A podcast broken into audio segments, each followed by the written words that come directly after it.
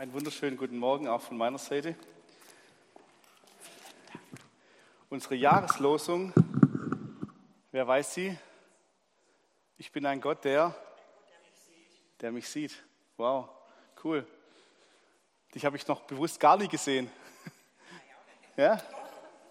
Ja, aber das ist gut, wenn man uns sieht, oder? Wenn man sich sieht. Und wenn man sich nicht nur sieht, sondern wenn man sich auch sieht, wie man sich eigentlich als Familie sieht. Gell? Ist doch schön. Ich genieße es, morgens zu kommen. Und schade, dass der Hans heute nicht da ist. Aber ich sehe, dass sein Platz leer ist und dass du trotzdem da bist. Nimmst ihm Grüße mit und dass er voll fit wird und gesund. Schön, dass ihr wieder da seid, ihr Schlechtwetter-Camper. Aber schön, dass ihr wieder in unseren Reihen seid. Es ist gut, wenn man sich sieht ja, und wenn man aus dem Urlaub zurückkommt. Peter, schön, dass ich dich sehe. Und Peter habe ich heute äh, am Freitag schon gesehen.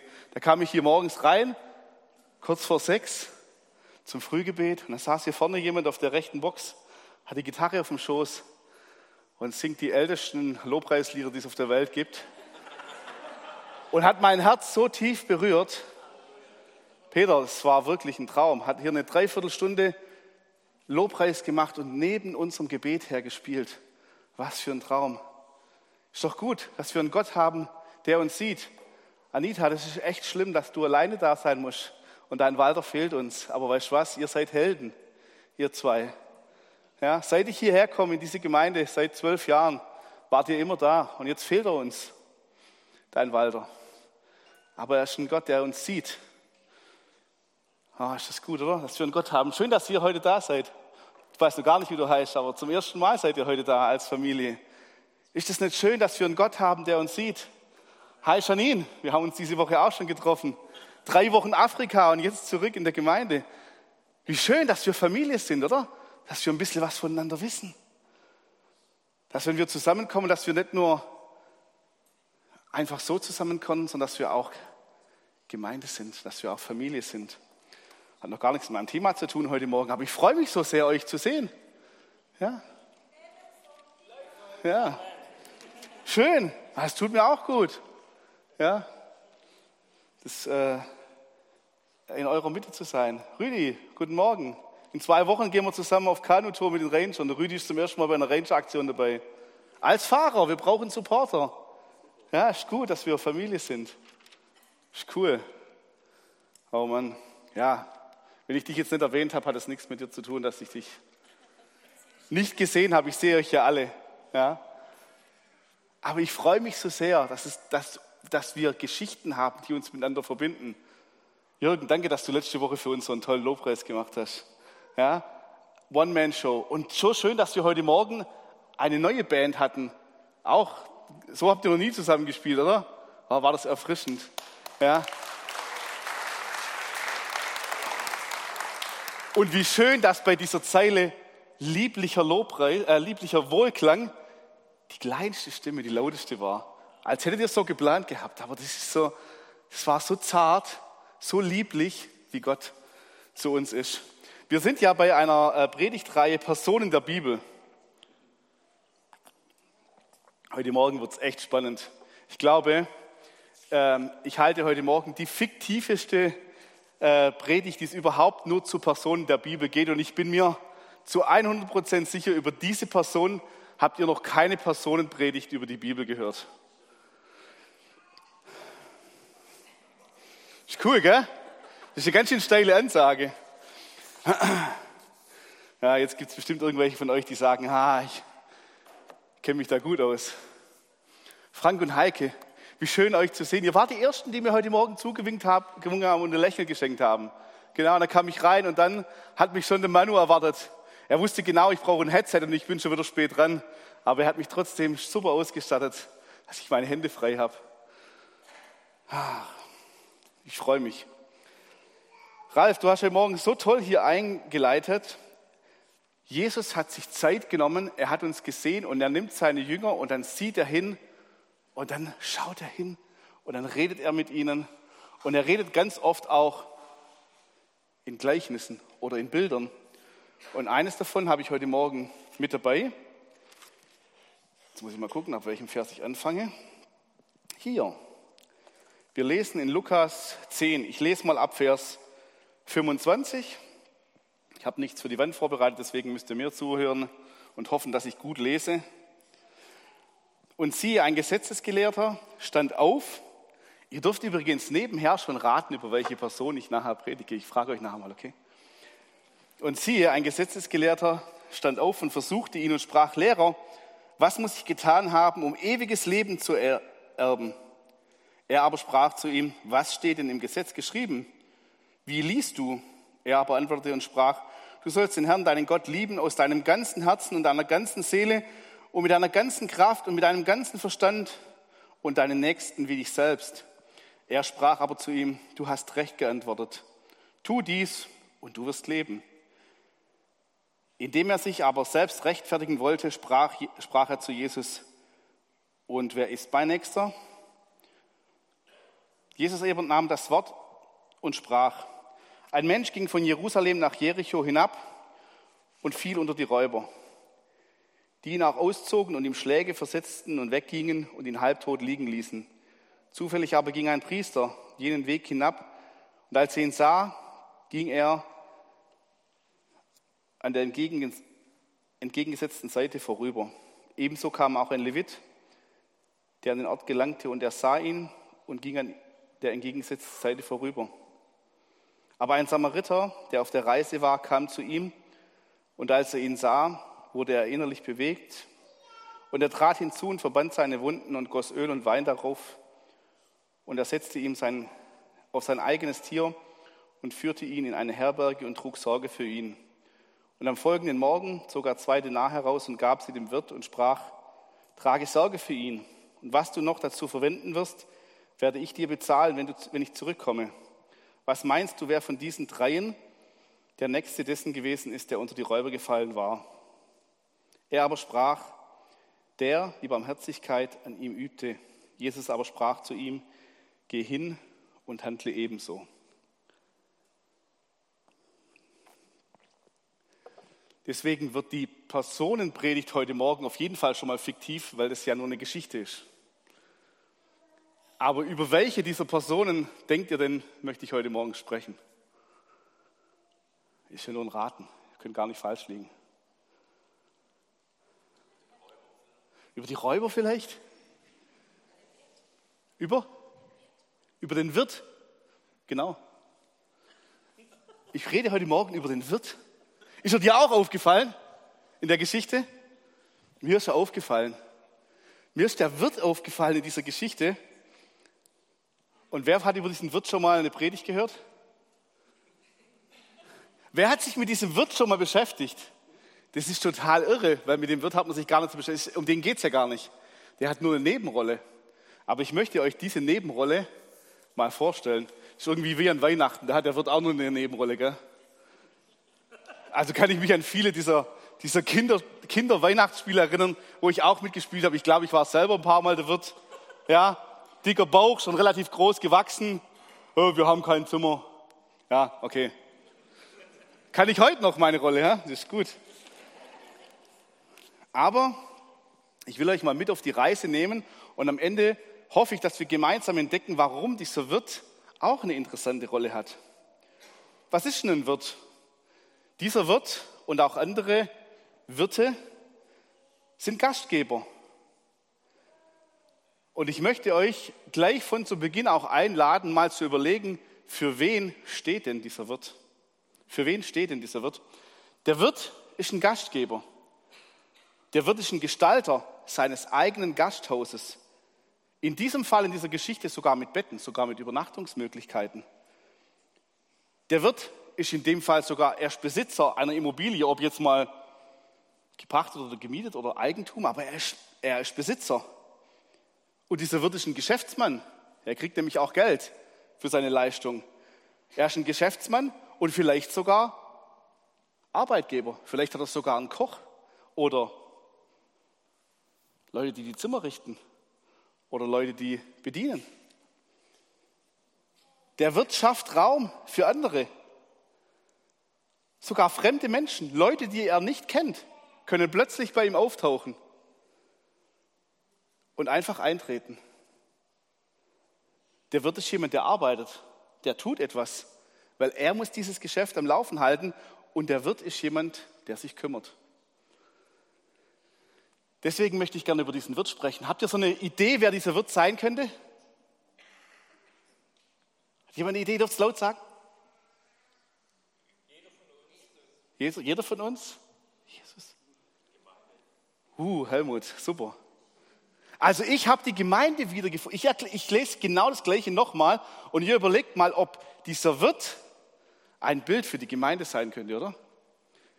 Der Wirt ist ein Gastgeber. Der Wirt ist ein Gestalter seines Gasthauses, vielleicht sogar mit Übernachtungsmöglichkeiten.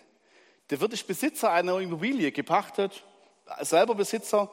Der Wirt ist ein Geschäftsmann der bekommt Geld, der bekommt Ressourcen zur Verfügung gestellt von Leuten, die bei ihm eintreten. Vielleicht ist er sogar Arbeitgeber, vielleicht hat er sogar Leute, die in seinem Auftrag mitgestalten. Der Wirtschaft Raum für andere, sogar für fremde Menschen, die eintreten und die vielleicht noch gar nie da waren und trotzdem versorgt er sie. Der Wirt ist jemand, der selber aktiv ist und arbeitet. Der Wirt ist jemand, der sich kümmert. Wäre das ein gutes Bild für Gemeinde? Ich finde, das wäre ein extrem gutes Bild für Gemeinde. In so einer Gemeinde wäre ich gern, in so einer Gemeinde bin ich.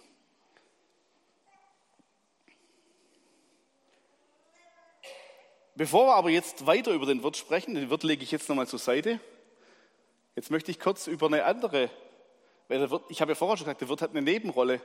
Und jetzt gibt es eine, sogar weitläufig sehr glorifizierte Hauptfigur in diesem Zeugnis. Steht sogar der Name drüber von dieser Person. Und diese Person wird auch vorgestellt. Diese Hauptfigur, die nachher in dieser Geschichte die Premiumrolle spielt, wahrscheinlich in Hollywood, die wäre es die bestbezahlte, wäre es die Person, die vorne auf der Disc als Gesicht thronen würde. Diese Person, die wird in den Mittelpunkt dieser Geschichte gestellt und die hat, die hat in dieser Geschichte eigentlich tatsächlich die allerwichtigste Rolle. Da fällt jemand unter die Räuber. Da passiert etwas und ich weiß nicht, ob dieser, dieser Geschädigte, dieser Überfallene, diese Person, die gar nicht namentlich benannt war, sondern da fällt jemand unter die Räuber. Die Umstände hat die Person sich nicht ausgesucht. Und jetzt kommt jemand dazu. Es kommen mehrere dazu, aber auch eine Person kommt dazu. Auch das wird über diese Person wie über alle anderen berichtet, dass sie dazukommt. Sie kommt in die Situation hinein. Und interessant ist, dass wir lesen, dass die Person hinschaut. Die Person schaut hin sie erkennt es. Die Person erkennt es, erkennt die Situation. Und dann steht dran, und die Person ist innerlich bewegt. Innerlich bewegt heißt, da ist keine Gleichgültigkeit, da ist sogar Anteilnahme. Wow, innerlich bewegt, das kenne ich auch von anderen Stellen, wo das steht. Und dann kommt etwas vorher, kam die Person in die Situation hinein von der Begrifflichkeit, aber dann steht plötzlich dran und dann tritt die Person hinzu. Also bisher habe ich die Situation wahrgenommen als Person. Bisher hat die Person genau hingeschaut und dann hat sie sich bewegen lassen. Und dieses Bewegen lassen führt dazu, dass diese Person dazu hinzutritt, in die Situation hineingeht, ganz nahe hin, steht dort, ganz nah. Warum? Um mit Öl, um mit Wein zu versorgen. Die Wunde, die Wunden, den Schmerz zu versorgen. Da ist jetzt nicht nur ein Hinzutreten und Bewegtsein, sondern jetzt beginnt auch eine Fürsorge. Da ist keine Gleichgültigkeit. Wenn da Gleichgültigkeit wäre, wäre der Weg, egal aus welchen guten Gründen, auch vorbeigegangen. Und es gab gute Gründe auch vorbeizugehen. Mit Sicherheit. Es gibt auch für uns immer wieder gute Gründe vorbeizugehen. Aber die Person bleibt stehen, weil es ihr nicht gleichgültig ist. Nach dem Versorgen geht die Geschichte weiter. Und die Person wird nicht einfach versorgt, zurückgelassen, sondern bleibt in der Gemeinschaft. Hey, ich bin jetzt hier angekommen, ich bin jetzt bei, jetzt bin ich erstmal für dich verantwortlich, jetzt bin ich erstmal nah, jetzt bin ich erstmal da und lässt die Person nicht alleine, nimmt sie sogar mit. Und jetzt kommt was total Verrücktes. Die Person hat ein Reittier dabei. Und ich kann euch sagen, wenn man unterwegs ist, ist es ein großer Unterschied, ob du jetzt zehn Kilometer auf einem Pferd oder auf einem Esel zurücklegst oder zehn Kilometer läufst. Und die Person macht einen Platztausch. Sagt, hey, nimm du meinen Platz ein, ich nehme deinen Platz ein. Du sitzt jetzt auf meinem Esel und ich laufe. Interessant, oder? Dieser Platzwechsel vom erhöhten, entspannten Platz zum einfacheren Platz. Vom einfacheren Platz zum erhöhten, einfacheren Platz. Schon spannend, finde ich, dieser Platztausch. Die Person ist bereit, das zu geben, was sie hat. Versorgung und dann auch noch das Reittier. Und dann geht's, ihr könnt es ja nachlesen, da steht drin, und er führt ihn. Das heißt, jetzt beginnt etwas, wo man sagt, jetzt, jetzt führe ich dich, jetzt nehme ich dich mit. Komm, jetzt gehst mit. Jetzt bringe ich dich irgendwo hin. Jetzt sind wir zusammen unterwegs, aber ich führe dich und er führt ihn und er bringt ihn wohin? An einen sicheren Platz. An einen Platz, wo es gut ist. An einen Platz, wo Wiederherstellung geschieht, jetzt in dieser Geschichte. Wo Wiederherstellung passiert, wo etwas, wo etwas wieder gut wird. Und an diesem Platz könnte er ihn jetzt einfach zurücklassen. Aber das tut er nicht. Das tut er später, dazu kommen wir gleich auch noch. Aber im ersten Moment tut er das nicht, sondern da steht drin, und er sorgt für ihn. Jetzt ist er der, der ihm persönlich dient. Jetzt ist er die Person, die dieser versorgungsbedürftigen Person persönlich dient. Die sind erstmal gemeinsam dort und er sorgt für ihn. Und dann übernachten sie. Gemeinsam. Warum ist es so wichtig zu wissen oder warum ist es so gut rauszukriegen? Weil es steht dran, am nächsten Morgen geht die Geschichte erst weiter. Es heißt, da war es eine gemeinsame Zeit gewesen, wo die Fürsorge war, wo das Versorgen da war, wo das äh, auf ihn achten da war. Er gibt nicht nur ab. Die Person gibt nicht nur die andere Person irgendwo ab und sagt so, jetzt bist du in der Obhut, sondern ist da für ihn. Und dann kommt der nächste Morgen und jetzt wird es auch nochmal richtig spannend. Jetzt wird für die, für die folgende Genesung, für, den, für die vollständige Wiederherstellung von dieser Person, geht er in Vorleistung und bezahlt und sagt, hier, ich bezahle dir jetzt mal, was du brauchst, damit der weiter versorgt ist. Und dann kommt eine wunderbare Aussage, nämlich die Aussage, hey, ich komme wieder. Ich komme wieder. Dann sagt die Person, ich komme wieder und jetzt spricht sie zu unserer Nebenfigur und sagt, und wenn ich wiederkomme, dann bezahle ich dir als Host, als Gastgeber alles, was du an Kosten hattest für diese Wiederherstellung. Wenn ihr jetzt diese, ich habe sie ja vorher mal etwas glorifizierte Person euch mal vor Augen stellt und überlegt, welche Person ist so? Wer ist so? Wer fällt euch ein? Außer jetzt der, dieser barmherzige Samariter, über den wir die Geschichte lesen. Aber wer ist so? Wenn ihr jetzt einen Mensch bräuchtet, wenn ihr eine Person bräuchtet, wo er sagt, wer ist so? Fällt euch jemand ein? Die Mamas. Oh, Amen. Ist tatsächlich so. Die Mamas.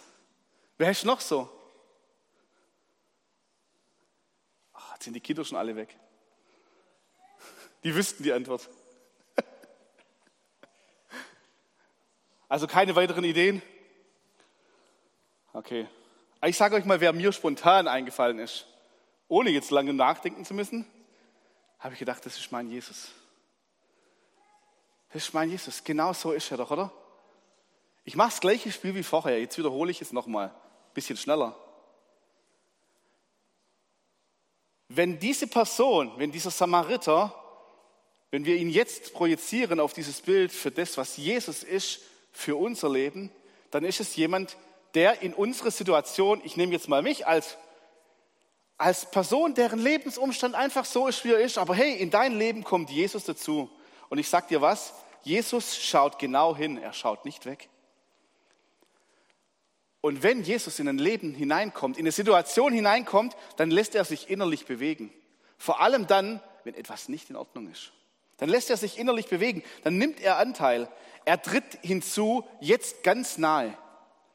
Jetzt nicht mehr nur im Erfassen, sondern jetzt im Nahewerden und dann wird er ganz fürsorglich. Dann wird er der, der Fürsorge übt, der nahe ist. Und dann nimmt er dich mit. Dann lässt er nicht alleine. Dann nimmt er dich mit. Dann sagt er, komm jetzt, gehen wir zusammen. Und dann bietet er dir einen Platz an, der eigentlich ihm gehört. Dazu musst du deinen eigenen Platz verlassen. Aber wisst ihr, wer seinen Platz verlassen hat, um uns gleich zu werden und um uns seinen Platz mit anzubieten? Ich kann euch sagen, wer das war. Es war Jesus. Und dann führt er ihn. Dann sagt er, komm, jetzt gehst mit mir hin. Ich zeige dir jetzt, wo man hingeht. Und dann bringt er ihn an einen Platz, an dem es für ihn gut ist. Dann bringt er ihn an einen Platz, an dem es für ihn gut ist und wo er Wiederherstellung erfährt. Und dann dient er ihm persönlich.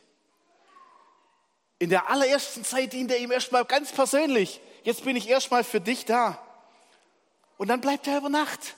Dann hat er es nicht eilig wegzukommen, sondern dann gibt er nicht nur ab, sondern dann ist er erstmal da. Ganz nahe. Und dann bezahlt er. Er hat doch gar keinen Grund dafür aufzukommen. Ist doch nicht sein Schaden. Aber er bezahlt. Und dann bezahlt er weiter. Er bezahlt nämlich noch im Voraus weiter für die Wiederherstellung. Und er gibt in Aussicht, ich komme wieder. Jesus kommt wieder. Er gibt in Aussicht, ich komme wieder. Und er gibt dann in Aussicht, und wisst ihr was? Dann werde ich dafür aufkommen, was es noch gebraucht hat, damit alles wieder heil geworden ist. Wow, oder? Jetzt komme ich zu unserem Wirt. Jetzt komme ich zur Nebenrolle, die heute die Hauptrolle wird. Warum? Weil sie für mich, jetzt kommt ja dieser Wirt und der Samariter, jetzt kommt ja die Gemeinde und Jesus zusammen. Toll, gell? Wenn man mal sieht, was hier zusammenkommt. Jetzt kommt die Gemeinde, dieser Wirt, der so viel von seinen Eigenschaften als Gemeinde verkörpert und dieser Samariter, der diese glorifizierte Person in diesem Gleichnis ist, die fehlerlos, tadellos, ehrenhaft, super gut handelt. Und die zwei, die machen zusammen einen Deal. Die kommen mit zusammen. Die, haben, die machen zusammen ein Geschäft. Und jetzt sage ich euch was, das habe ich, das habe ich für mich so formuliert. Ein Geschäft auf Ehre und Vertrauen. Die machen ein Geschäft unter Ehrenleuten und ein Geschäft, in dem beide in die Vorleistung gehen.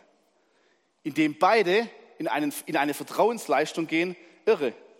Und ich zeige euch erstmal den Wirt. Der Wirt bekommt eine Anzahlung und arbeitet dann im Vertrauen weiter. Für die ersten Aufgaben, die der Wirt zu tun hat, ist, ist ja der, der, der bezahlt, noch da. Für den zweiten Teil der Aufgabe gibt er ihm das Geld im Voraus. Und für den langfristigen Teil der Aufgabe sagt er ihm, hey, hör mal her, ich komme ja wieder.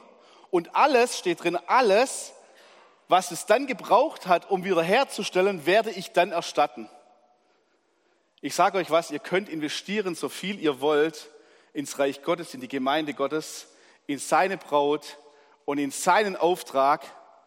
Ihr werdet, egal wie viel ihr dafür verwendet, die Gewissheit haben, dass ihr es zurückbekommt. Er geht nichts verloren, da geht gar nichts verloren. Und ich lade euch ein, viel einzusetzen. Wisst ihr warum? Ja? Weil dann habt ihr es, dann habt ihr es gut eingesetzt. Überlegt mal, ihr setzt jetzt alles ein, ihr gebt jetzt richtig Gas und nachher kommt jemand und sagt, hey, wie viel hast du ausgegeben? Aber da gibt es ja andere Beispiele, da gibt es ja andere Geschichten, wo es darum geht, wie viel hast du mit dem gemacht, was dir anvertraut ist. Aber hier sagt jemand, geh mal in Vorschuss. Ja.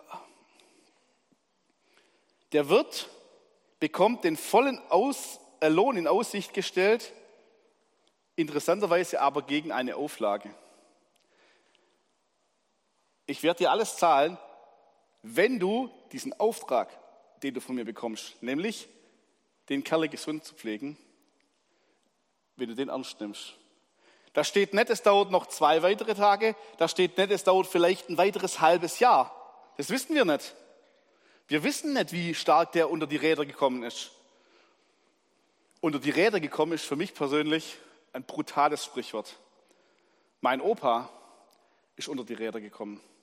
Der wurde von einem Pferdewagen überrollt, als er noch jung war.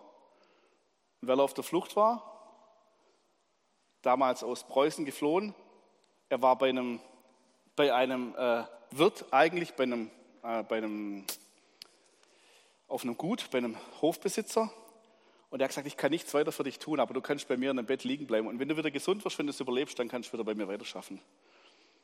So hart ist es, unter die Räder zu kommen. Und es hat lang gedauert. Aber es kann manchmal lang dauern, bis Dinge wiederhergestellt sind. Und es kann viel kosten, bis Dinge wiederhergestellt sind. Aber wisst ihr, wer am Ende diesen, diese Kosten bezahlt? Er hat es in Aussicht gestellt. Ich, ich komme wieder, steht hier. Ich versuche mal schon das zu finden.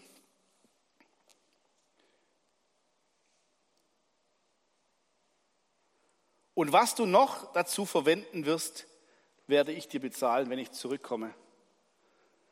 Es kann sogar sein, dass die Person längst nicht mehr da ist. Es geht, es geht in dem Moment gar nicht mehr um die Person. In dem Deal mit dem Wirt geht es nur noch um den Auftrag des Wirts. In dem Deal, den der Samariter mit dem Wirt schließt, geht es nicht mehr um die Person, weil vielleicht ist die Person ja längst gesund gepflegt. Jetzt kommt der Samariter nach einem halben Jahr wieder vorbei und sagt, du, ich habe dir doch damals gesagt, ich zahle. Ja, du, der war nur drei Monate da. Drei Monate Verpflegung, drei Monate Zimmer. Ja, okay, das kostet's. Ich kann es nicht überprüfen, aber ich habe dir ja gesagt, dass ich es bezahle. Ist irre, oder? Ist ein ganz schönes Vertrauen da finde ich, in der Situation.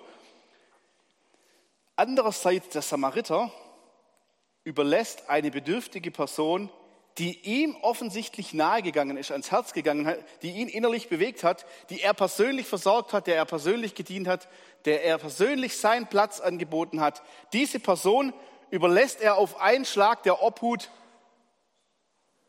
der Gemeinde. Des Wirts, Entschuldigung, ich wollte es nicht verwechseln. Diese Personen, die jetzt, die jetzt versorgt werden müssen, die überlässt Jesus plötzlich der Gemeinde. Ist ein gutes Bild, gell? Ist ein spannendes Bild, weil es zeigt, wo unser Auftrag ist. Und der Samariter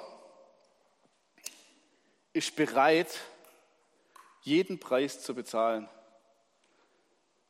Ich finde es mega spannend, wenn man sieht, wie Jesus und die Gemeinde eigentlich genauso zusammenkommen wie der Samariter und der Wirt.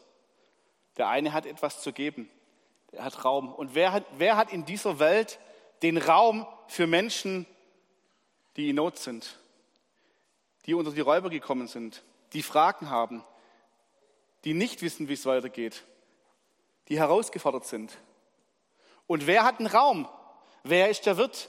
Wer hat einen Platz geschaffen, wo solche Personen hinkommen? Der Samariter hat das Gasthaus des Wirtes angesteuert.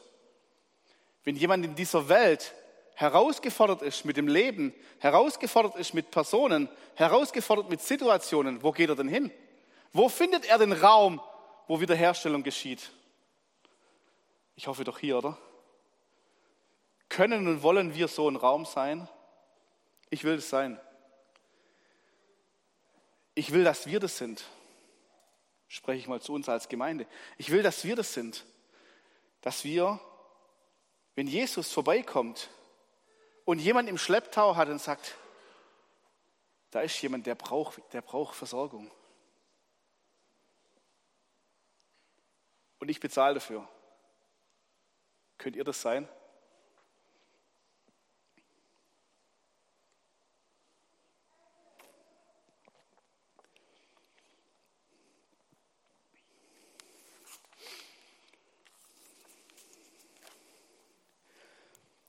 Wenn man in so einen Gastraum kommt, warum, warum geht man in einen Gastraum?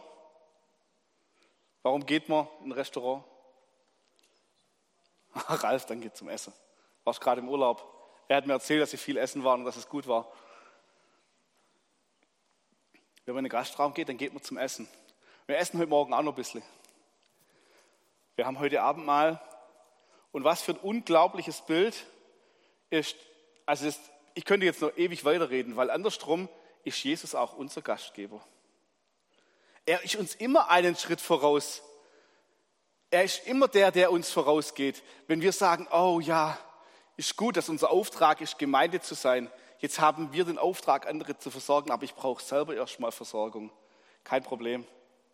Wenn du unter die Räuber gekommen bist, ist Jesus dein Wirt. Er ist ja der, der erstmal die ersten zwei Denare zahlt und sagt, hey, im ersten Moment bin ich erstmal noch da. Das, was es kostet, ich, ich komme dir erstmal nahe. Ich bin erstmal ganz nah bei dir. Ich habe diese Geschichte so geliebt, weil als ich die gehört habe selber vor einer Weile, hat jemand auch ganz viele Aspekte um diese Geschichte herum erzählt und die hört gar nicht auf. Aber da habe ich gemerkt, hier packt jemand einen Wirt in die Geschichte und dieser Wirt hat aber eine echt wichtige Rolle. Dass das ganze Ding, dass diese Geschichte am Ende zu Ende geht und aufgelöst wird, braucht es diesen Wirt. Und es braucht auch die Samariter. Und manchmal sind wir unterwegs und eingeladen, in Jesu Fußstapfen zu folgen, weil er sagt, folgt mir nach. Und wer ihm nachfolgt, der kommt ja mit ihm zusammen auch an Orte, wo Dinge ins Argen gekommen sind, wo Dinge nicht mehr funktionieren, wo Dinge bloß da liegen und vielleicht vollends verenden, wenn sie niemand anpackt. Ich genieße es so sehr, dass wir als Gemeinschaft, als Gemeinde in diesem Auftrag stehen dürfen. Wir dürfen diesen Auftrag, den Jesus angefangen hat, weiterführen. Und ich habe da so eine Begeisterung dafür, dass ich heute Morgen genau über, diese, über diesen Auftrag einfach mit euch sprechen wollte. Und ich habe gemerkt, der Wirt und die Gemeinde, der Samariter, das kommt zusammen. Da matcht etwas. Matcht Jesus mit dir? Matcht Jesus mit uns als Gemeinde? Wenn Jesus hier mit seinem Esel auftaucht und jemand oben drauf liegen hat, der Schaden erlitten hat, findet er hier einen Raum, wo er ankommen darf. Ich möchte gerne dafür beten. Jesus, ich möchte dir danken, dass du bei uns angefangen hast und du hast uns aufgegabelt und hast uns mitgenommen. Und deswegen sind wir heute hier. Du hast uns schon an unseren Platz gebracht. Und jetzt möchtest du mehr Leute an ihren Platz bringen, wo sie hingehören. Und du hast gesagt, als Gemeinde sind wir deine Braut und du schmückst uns.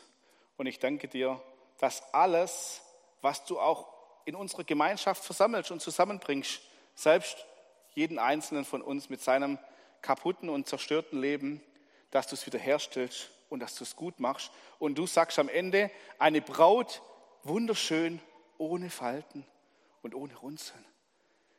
Alles, was du hier tust, auch in der Gemeinde, in der Gemeinschaft von uns Christen, ist, dass du Dinge wieder schön machst und wiederherstellst. Und darauf freue ich mich. Auf all das, was du noch vorhast mit uns als Christuszentrum, mit anderen Gemeinden in dieser Welt. Überall gehst du deine Wege. Aber du suchst Wirtshäuser, wo du ankommen kannst. Und du lädst uns ein, mit dir zusammen auf die Straßen dieser Welt zu gehen und das Zerbrochene zu finden und wiederherzustellen. Danke für diesen großartigen Auftrag und dass du uns damit hineingenommen hast. Amen.